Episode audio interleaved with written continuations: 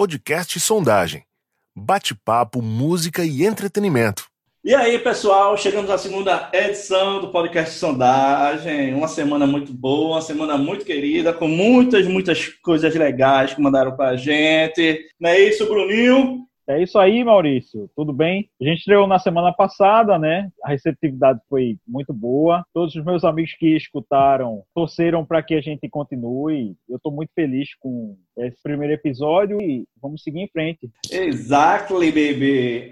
Me diga o seguinte: uma nova pessoa conosco diretamente dali do outro lado do Atlântico. E aí, quem é essa figura? Essa nossa participação especial é a nossa primeira correspondente internacional. Está evoluindo. Vai ter daqui por diante a participação da jornalista Bárbara Cardoso, diretamente da França. Ela está radicada lá, há uns sete anos, especialista em jornalismo cultural e mestre em tradução pela Universidade de Lyon. A gente é amigo há uns dez anos, no mínimo. Já faz um tempo, né, Bruno? é, faz um tempo ela aceitou participar desse projeto e damos as boas-vindas à Bárbara. Vai ser ótimo ter ela aqui sempre trazendo informações sobre cultura, não só sobre o Brasil, sobre Pernambuco, ela é pernambucana, também da França, onde ela está, e da Europa de forma geral. Então, olá, Maurício. Bem-vinda, Vu. Muito obrigada. Olá, Bruno. Muito bom integrar a equipe de vocês, porque escutei a primeira edição do Sondagem, né? Precisando bem, é, sondagem com som, com um M, né, de som. Isso é muito legal. Uma subversão já no nome aí, é super interessante. E estou muito feliz. Escutei como ouvinte a primeira edição e agora, na segunda, estou participando aqui com vocês. Bárbara, bem-vinda, então, viu? Mas... Obrigada. Brunão, é o seguinte, o pessoal tava, entrou em contato, né, que mandou, falou comigo pelo WhatsApp, falou comigo pelo Facebook, essas histórias todinhas. Perguntaram como é que podem entrar em contato com a gente. Criamos o perfil no Instagram, um e-mail para que os nossos ouvintes, amigos, possam falar com a gente, indicar ideias. O nosso perfil no Insta arroba sondagem. A palavra sondagem é escrita com M no lugar do N. E também criamos o e-mail sondagemmusic.gmail.com. Também a palavra sondagem vai ter o M no lugar do N. E aí, quem quiser entrar em contato para sugerir temas a serem debatidos ou dar sugestões de artistas e músicas para a gente falar aqui, pode usar o Insta ou o e-mail. Barbarella, se apresente, minha joia. da onde veio, para onde vai, para onde, onde você será. Conta aí tua então, história. Faz um tempinho que eu estou aqui na França, né, estudando, trabalhando e morando agora na cidade de Tours. E aí a gente teve a oportunidade de trabalhar numa rádio aqui, que é a Rádio Beton, é, Rádio Cimento, né, para ver como a coisa é sólida. E aí é um programa que chama Accent d'ailleurs, que quer dizer um sotaque de outro lugar, né, de outro canto. Também porque eu falo o francês, posso até falar super bem o francês. Sempre aprendendo, hein, com humildade, mas tipo, com um sotaque bem carregado mesmo. E aí eu consigo falar da música brasileira, sem muito rótulos, sem falar apenas do que a gente gosta de ouvir em casa, sem, na verdade, incluindo tudo que a gente pode, no sentido de incluir aquela música de Baltazar que as tias escutam, pegar também o brega funk da atualidade e fazendo descobertas também com pesquisa musical. E aí o slogan do programa é quem diz Brasil diz música, mas não apenas isso. Então a ideia é realmente tentar abranger um pouco também tudo que é lusófono da língua portuguesa, coisas que possam integrar, né, que possa enriquecer a experiência musical, partilhando coisas coisas que saiam da ideia de apenas bossa nova, porque é o que eles conhecem mais, né? Eu gosto dessas palavras bonitas. Eu quero, como é que você, o nome do programa aí que você disse, toda essa nomenclatura em francês. Eu fiquei assim. Accent d'ailleurs. Accent d'ailleurs, que é, é um sotaque de outro canto, né? E eu gosto dessa coisa do quando eu traduzo e fica sotaque de outro canto e o canto de cantar e o canto de lugar, né? A gente pode fazer isso, né? Então isso é legal, né? De fazer, de brincar com as pessoas e de fazer um som diferente, já que a gente está em sondagem. Ah, sim. E vamos embora. É, vê o seguinte, a gente trabalhou semana passada, trouxe um artista que foi a Flyra, maravilhosa, e a gente falou um pouco sobre essa história do Covid junto com os cancelamentos. A gente falou muito na história do, dos lives que estavam sendo feitos por vários artistas no Brasil e fora. Parece que vai ter até um de Lady Gaga agora, dia 18, Lady Gaga e dizer Kevin Durant, The Killers, vai ter essa semana. E eu fiquei nessa semana aqui vendo o que aconteceu, deixou de acontecer. Alguns fizeram para arrecadar grana, outros para arrecadar alimentos, essas coisas. Eu não sei se vocês viram algum, algumas coisas dessas. Eu vi alguns lives. O mais comentado aqui em Pernambuco foi o da Musa, e ela conseguiu realmente arrecadar recursos para fazer uma campanha social nesse período de quarentena, mas acompanhei também os números do pessoal do sertanejo no Brasil, né? Marília Mendonça conseguiu no YouTube reunir mais de 3 milhões de pessoas na live dela. É muito chifre, é. pai.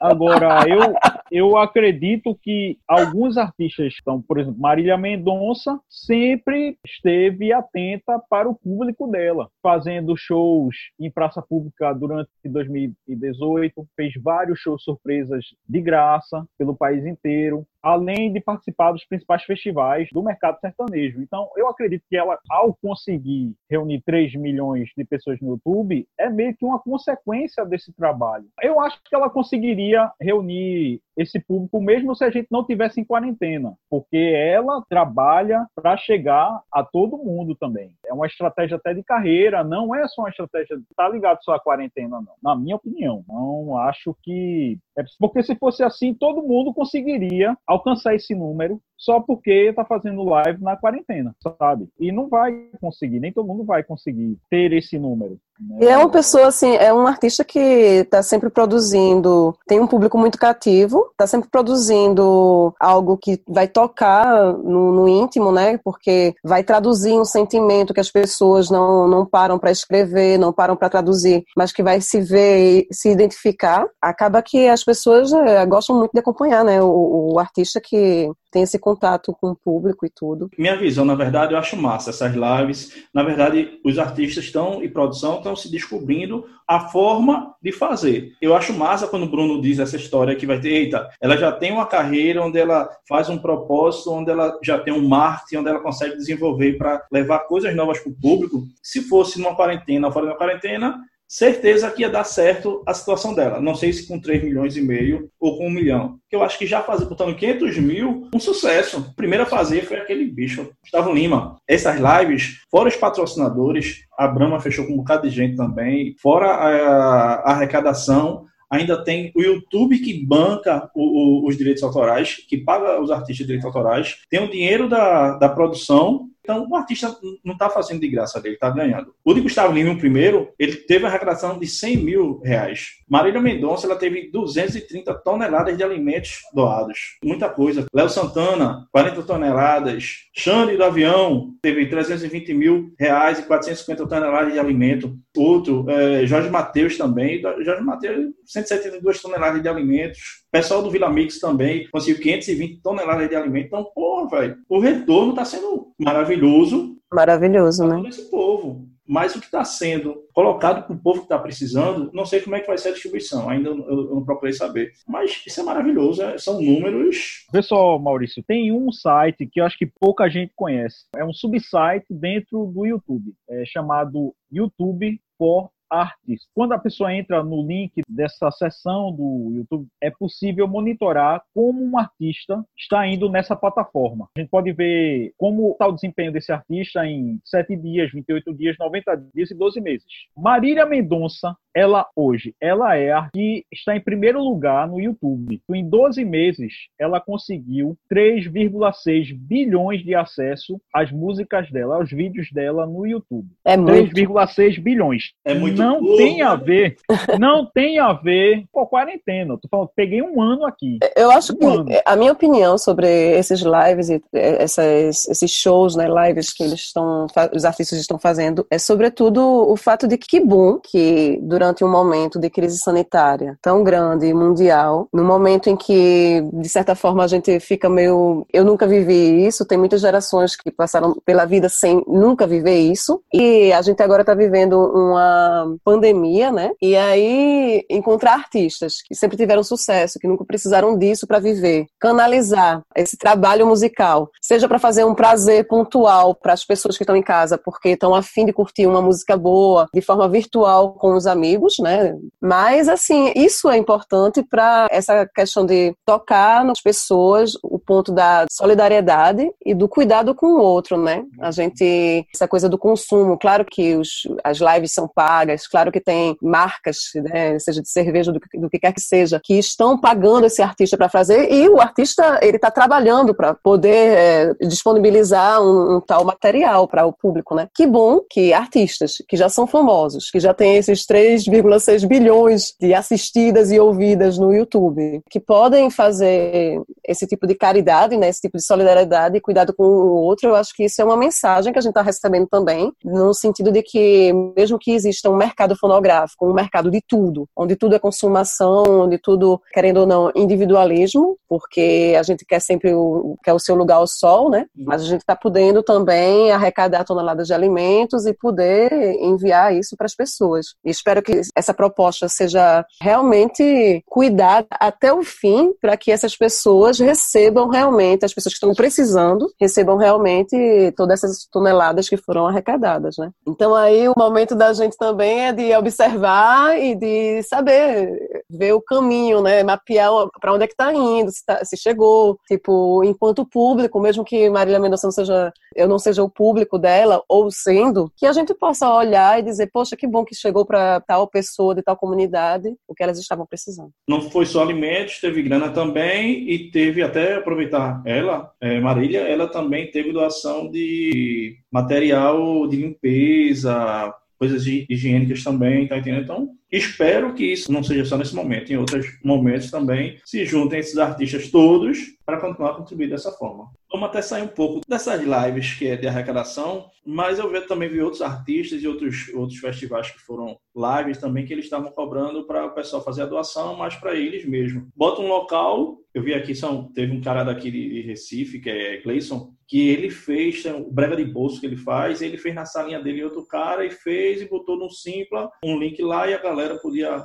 doar. Martins também está fazendo isso aí, mas a maioria, da, maioria da, dos lives que a galera tá, tá realmente trabalhando para apresentar o trabalho. Não sei aí, Bárbara, como é que tá a situação por essas bandas aí, se o pessoal tá fazendo isso. Tu tem alguma coisa então, acaba que o mercado é, é, mercado em tudo que é canto, se, parece um pouco as coisas, assim, tem muita produção pelo crowdfund, né, o Ulule e canais parecidos, então tem muitos grupos que participam, que fazem esse apelo ao público para uma contribuição, e aí a produção, é, eles conseguem produzir um vídeo ou um disco, e aí, de, de certa forma, é extremamente interessante essa participação ativa, né, do público na concepção assim do dinheiro mesmo e é, do financiamento. Então tem muito aqui é, também, tem clipes que são financiados, sites também que são publicados e grupos que lançam EP, single ou álbuns completos com o que foi arrecadado por sites desse tipo. O que é interessante também é que quando eles têm, têm um retorno, né? Porque dependendo do grupo, eles conseguem fazer, dar um retorno para o público, dizendo assim, a gente agora está em quarentena, a gente não pode se encontrar, mas a gente vai dizer para vocês, ponto, a gente conseguiu arrecadar o que a gente precisava para fazer esse disco. A gente faz um clipe, cada um na sua casa e coloca os vários vídeos juntos e na edição fica algo interessante. Isso coloca um pouco de humor também. Brunão, considerando os números da Marília Mendonça no YouTube, os números dela em um mês e uma semana, eu poderia concluir deu pouca gente na live dela. Porque, sério, em sete dias ela consegue 77 milhões de acessos no canal você, dela. Você tem que ver o seguinte: em dias normais, para onde a gente for, a gente escuta, a gente vê um vídeo, a gente, a gente não cansa. Mas pense você passar o dia todo em casa, bicho, vendo 24 horas, vamos dizer, Pearl Jam, 24 horas Marília Mendonça, 24 horas Bartolomeu, é como é o nome, Bárbara? Tu dissesse que toca aí. Baltazar. Baltazar. Tá entendendo? Aí você tem que ver, ok, eu tenho várias plataformas que eu posso trabalhar no dia a dia, no dia, dia a dia normais. Aí, ok. Então você consegue pulverizar muito mais. Até casa de show, tem bar, você tem restaurante. Aí é outra contabilidade, né, Bruno? A gente tá sem restaurante, a gente tá sem bar, a gente tá sem o, o fiteiro no meio da rua. Veja só, não estou desconsiderando o feito da artista, entendeu? Foi recorde. Na verdade, é uma comparação é. dela com ela mesma, né? É, Exatamente. poderia mais. Estou comparando ela, ela sempre é. consegue mais, então ela consegue, pode conseguir mais, tem potencial para conseguir muito mais, né? Olhando os próprios números dela, não estou comparando com ninguém não. Ela, ela é o, a, a número um aqui no Brasil. Marília Mendonça, teve... se você estiver nos escutando agora, ouvindo agora, entre em contato com o Bruno Brito, ele encontrou sua potência. entre em contato. Olha, a Folha de São Paulo fez essa matéria em 2018. Eles pararam para ver qual era o artista mais predominante nas plataformas digitais, tendo como referência o YouTube. Então, foi aí que eu vi esse link e passei a pesquisar vários artistas. Entendeu? É bem interessante. É super interessante. Pode repetir o nome do, do link do YouTube? Vai botar YouTube for Artist. E aí é possível pesquisar lá como um artista qual é o número que ele obtém, né? Qual é o uhum. conteúdo que ele disponibiliza. As cidades geram esse fluxo os países também e as músicas, né? Que são as mais verdade, ouvidas. Ele, ele faz um, um, mapeamento de toda a pulverização da música dele no, no mundo, não é isso? Exatamente. Para um músico, né, vai indicar onde o público dele está. Por exemplo, se eu fosse pegando o exemplo da Marília Mendonça mesmo, o maior público dela atualmente é São Paulo e Rio de Janeiro. Mas Recife estaria na décima posição. Para a França,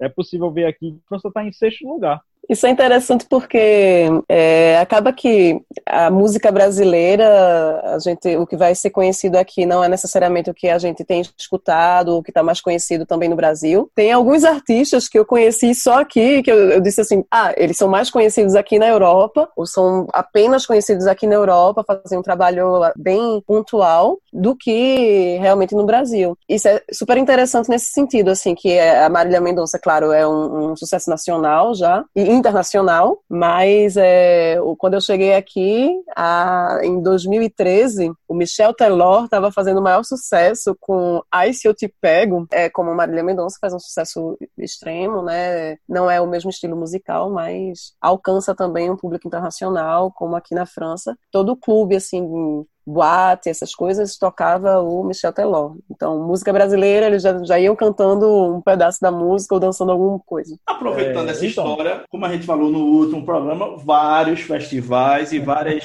cidades que estão cancelando aí muita coisa. Inclusive, eu disse, eu fui a mãe de Ná da música e disse, olha, vão cancelar o São João de Caruaru e de Campina Grande. O que é que aconteceu essa semana, Bruno? Anunciaram o cancelamento do São João de Caruaru, de Campina Grande, outras cidades nordestinas anunciaram o cancelamento do São João. E na Bahia também houve o cancelamento da festa, né, que é uma festa bem tradicional, sem dúvida nenhuma. Acabou sendo uma decisão acertada. A cidade de Caruaru e Campina Grande rivalizam nessa questão de ter o maior forró, né, o maior São João da região Nordeste. Cada festa aí reúne, em média, mais de 2 milhões de pessoas, chegando até a 3 milhões de pessoas. Né? Ia ser uma questão de saúde também, né? O cancelamento foi certo. Campina Grande já anunciou que vai é, levar a festa para o mês de outubro. O de Campina Grande vai começar no dia 9 de outubro e vai terminar no dia 8 de novembro. Caruaru ainda não anunciou uma nova data. O que é que está em jogo quando a gente deixa de realizar uma festa desse porte? Tanto o São João de Campina Grande quanto de Caruaru já geraram, nos anos anteriores, renda no patamar de 200 milhões ou até 300 milhões de reais parte desse valor fica na indústria do turismo. O cancelamento dessas festas significa não ter esses valores circulando na economia. Mas é óbvio que o que está em jogo aqui é muito maior do que dinheiro. O que é interessante também é que a gente, quando fala, eu ouvi o primeiro podcast, vocês falaram bem do, do Abril pro Rock, que realmente é um festival inventado, é organizado por alguém, assim. Por, a gente está falando também de manifestações culturais espontâneas, né? O forró como se fosse o carnaval também, mesmo que as prefeituras elas organizam a festa com patrocinadores, com várias outras é, estruturas, né, para que a festa aconteça da melhor forma possível. Mesmo assim, é, a gente tem que falar que a gente está falando agora de manifestações tradicionais, populares, né, e que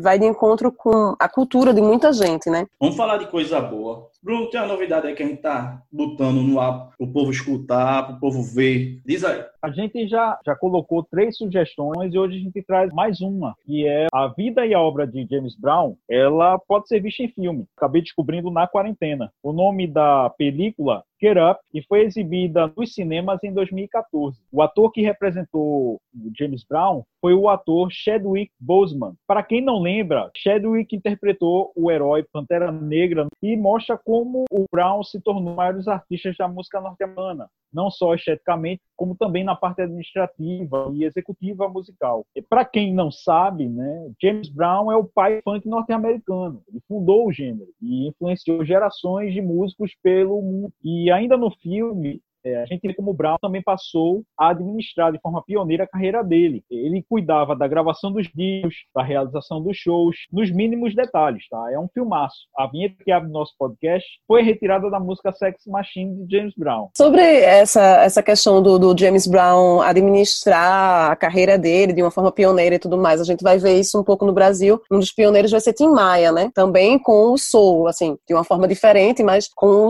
o, a soul do Brasil. Brasil. Então, a pergunta que eu faço, Tim Maia, ele fez também quebrando muito a cara, né? Então, descobrindo que, na verdade, a forma de fazer música pela, é, citada, é, incitada pelas é, gravadoras não convinha a ele. Então, sofrendo essa situação musical no mercado fonográfico que não é, favorecia o tipo de música e a qualidade musical que ele queria colocar no mercado, ele criou o próprio estúdio, um selo e tudo isso. A pergunta que eu faço é se, se você sabe dizer se o James Brown ele fez isso por necessidade necessidade também, porque não existia um mercado fonográfico que podia atender a demanda que ele queria? Não, no caso, o filme mostra o seguinte: ele assina contrato, ele vai percebendo que ele recebia dinheiro dos produtores de show. Era pouco perto do que, do que poderia ser arrecadado. Então ele passa a imaginar se ele promover o show, ele vai poder ficar com lucro total. Mas não foi bem visto na época. Houve uma certa resistência para que ele avançasse nesse campo. Mas ele foi teimoso, bateu o pé e disse: não, eu vou fazer isso. E teve outra questão: ele tinha vontade de gravar o show dele ao vivo, em disco. E a gravadora era contra. Ela queria sempre gravar no estúdio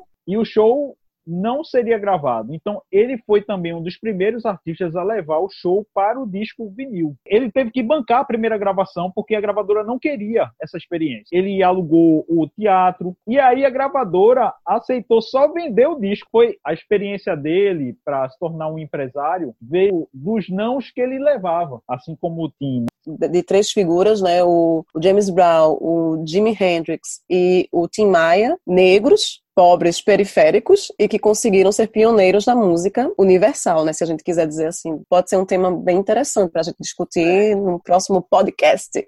Sondagem.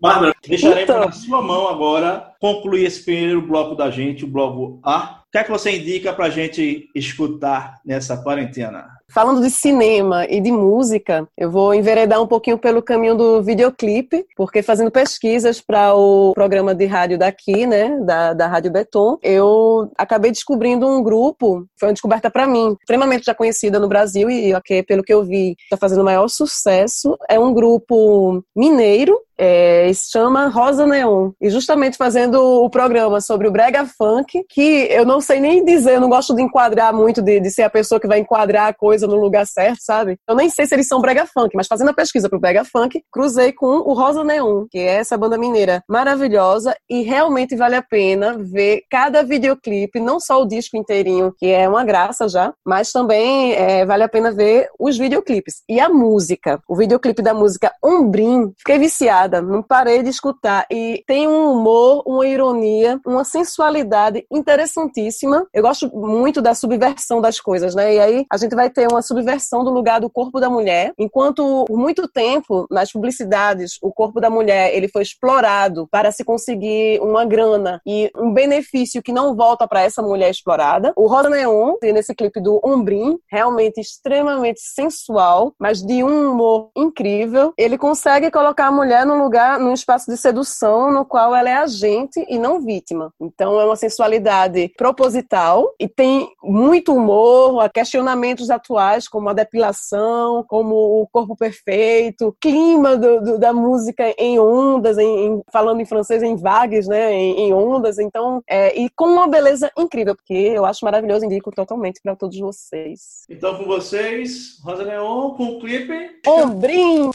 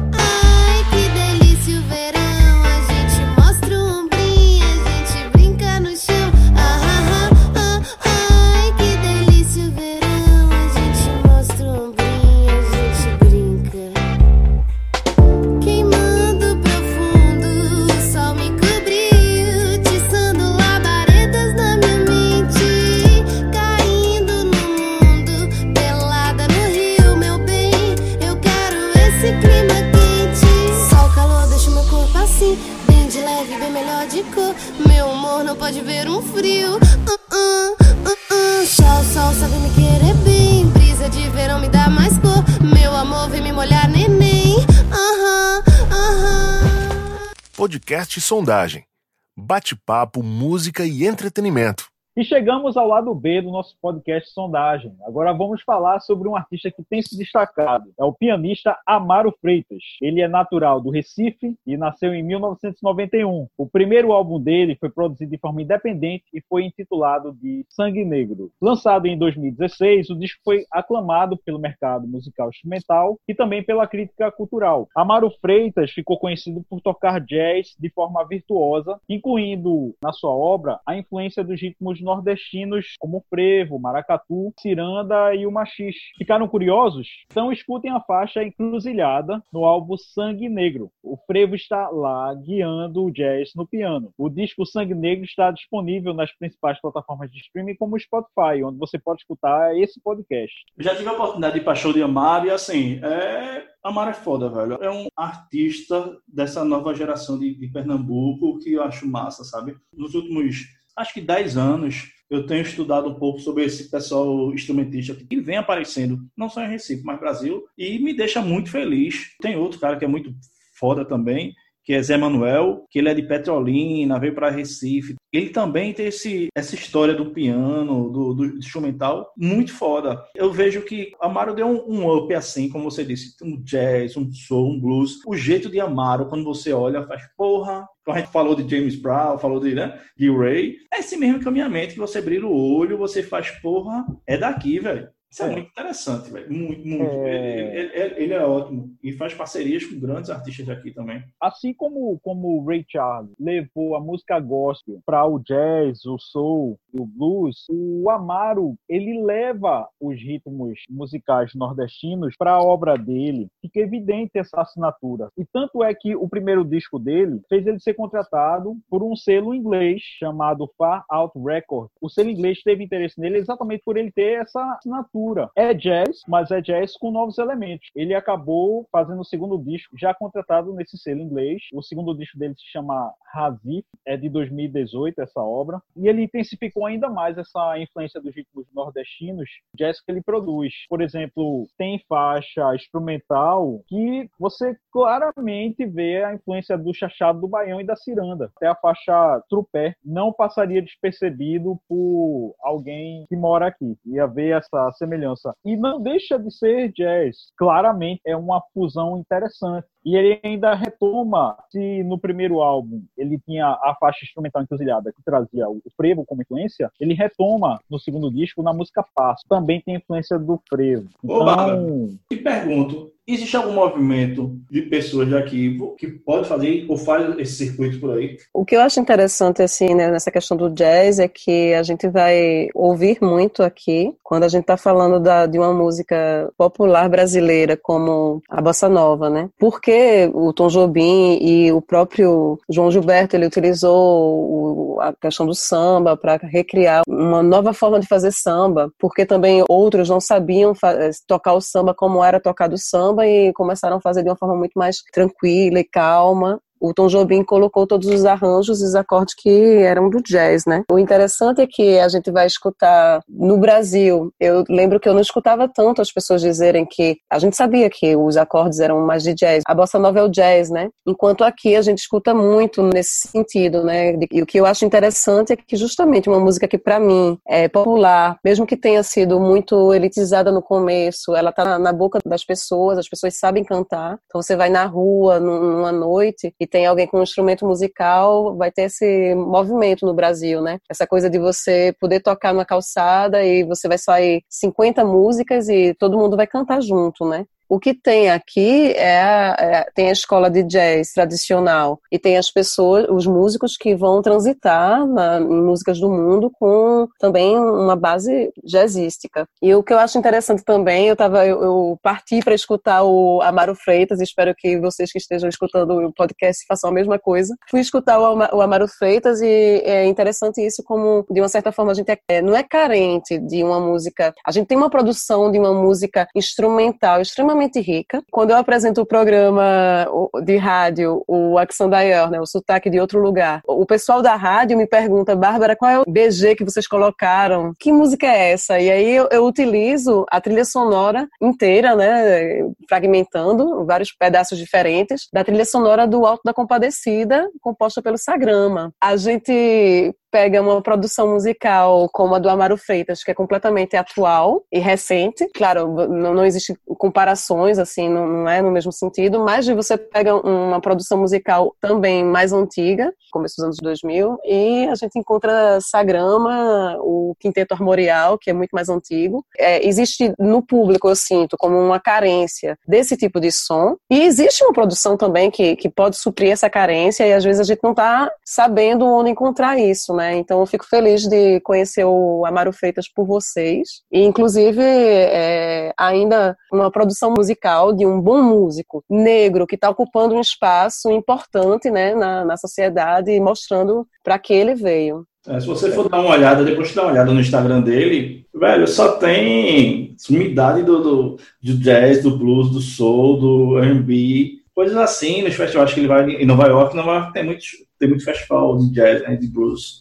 Você fica encantado e, e saber que ele é aqui, tá aqui do lado. Eu até me lembro que teve um show de Ney Mato Grosso. Terminou o show, subi a escada e ele tava descendo porque ele ia falar com a produção de Ney. Eu, e aí, Amaro, porra, como é que tá? Meu irmão, ele foi assim, super receptivo. É um cara. Eu acho que isso dá até uma diferença na, na, na história do artista, sabe? De você chegar, Maurício, tenho um privilégio porque eu circulo, mas ele estava ali, normal, assisti o show dele, felizinho, desceu, todo mundo falando com ele. Pessoal novo que foi pro show de Ney, pessoal entre 18 e 30 anos, tudo. Eita, é Amaro, é Amaro falando com ele. Isso é, eu acho que é primordial em todo, em todo artista. Isso, isso é, eu acho que é até o pulo do gato a saída da caixa. O que eu acho interessante assim é que, por exemplo, é quando eu vim para a França foi por uma questão de, de busca, né, de experiência humana. E um dos grandes presentes que eu tive e tem a ver com a música, porque eu nunca consigo, como é que se diz, me desvencilhar, né, da experiência musical, foi um dos grandes presentes foi ter morado no ano de 2018 em Orleans e nessa cidade eu conheci um brasileiro, tem mais de seus 70 anos, chamado Toninho Ramos, e que é um virtuoso da música brasileira, assim, do, do violão de sete cordas.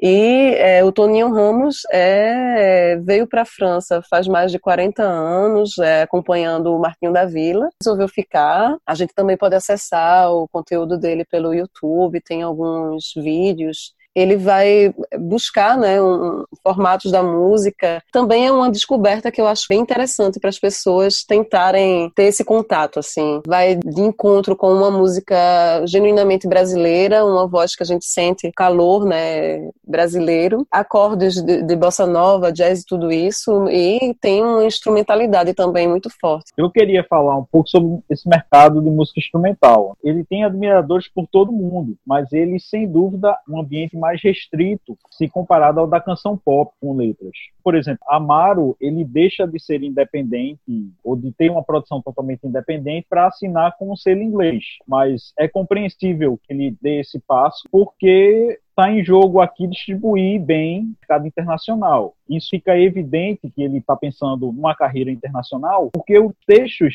presentes no Spotify, no perfil dele, estão em inglês. É ótimo fazer sucesso em casa, mas esse mercado de música instrumental ele é mais amplo. Tem que olhar essa questão. Há uma nítida intenção em se apresentar para o mundo, não ficar restrito ao Brasil. Antes de encerrar, eu ainda queria falar sobre as influências do, do Amaro Freitas. Fiquei muito feliz ao ver que ele, no texto em inglês, ele os músicos que influenciaram, e aí eu destaco dois músicos dessa lista que ele indica lá. O primeiro é o compositor e pianista Capiba, que é talvez ele com certeza é um dos grandes compositores de frevo, fez uma carreira enorme da música brasileira, né? É, também, é, mas porque querendo ou não, é, como é que se diz, é, mesmo que o Capiba ele tenha sido um compositor mais especificamente, mais conhecidamente de frevo, era um grande compositor da música brasileira. Parece Maria esse... Bethânia, Maria Bethânia, se eu não me engano, é dele, né? Cantado por Nelson Nelson Gonçalves, é, é dele. Nelson Gonçalves, que deu nome à cantora Maria Bethânia. Eu faço essa questão do frevo porque frevo está presente na obra do Amaro, né? Ele tem a referência do Capiba, essa hora, e ele também citou Moacir Santos. Então, Amaro ainda cita a influência do maestro, compositor e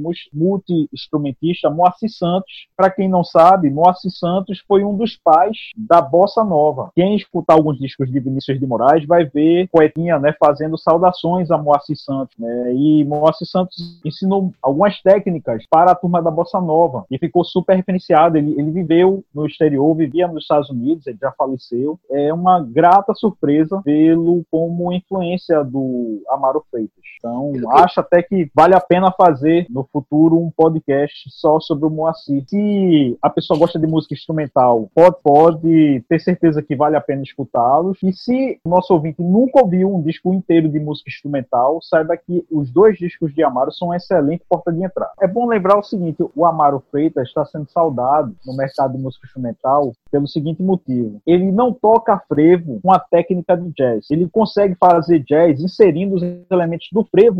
Essa e ele tem feito isso também nos outros ritmos. O jazz dele acaba tendo esses elementos locais como influências e pilares ali na obra dele. Acaba tendo um produto aí, um, uma música nova que, pelo que eu sei até então, ninguém tinha feito. Bruno, daqui a pouco a gente bota para finalizar a música de Amaro. Vamos primeiro convidar a nossa amiga Bárbara a dar a sua ternurinha. É, obrigado pela participação. Para a semana você estará de novo na nossa cadeira, na sua cativa. E manda a sua ternurinha para quem você quiser no mundo.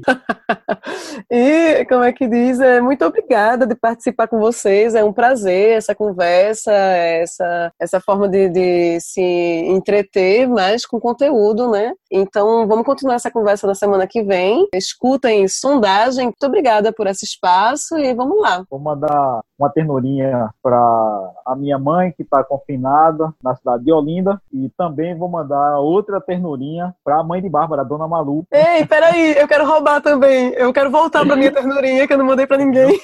eu mandei para todo mundo. Eu queria mandar para minha mãe também, porque como uma boa fã de Xuxa, já que a gente está na música, no mercado fonográfico, eu quero mandar um beijinho para minha mãe, um beijo para você, para mim, para minha mãe. E aí, meu povo, vou mandar minha ternurinha, vou mandar para minha esposa que eu saí no almoço da Páscoa, eu vou tentar babar para não apanhar. Então vou mandar a ternurinha para ela, eu vou apanhar do mesmo jeito. Vou mandar a ternurinha para todo mundo que escutou. Brunão, obrigado mais uma vez. Barbarella, bem-vinda. E vamos embora. Obrigada. Fica aí com a Mário Freitas. Com que música, Bruno? A gente vai escutar a faixa Trupé. Então até a semana que vem.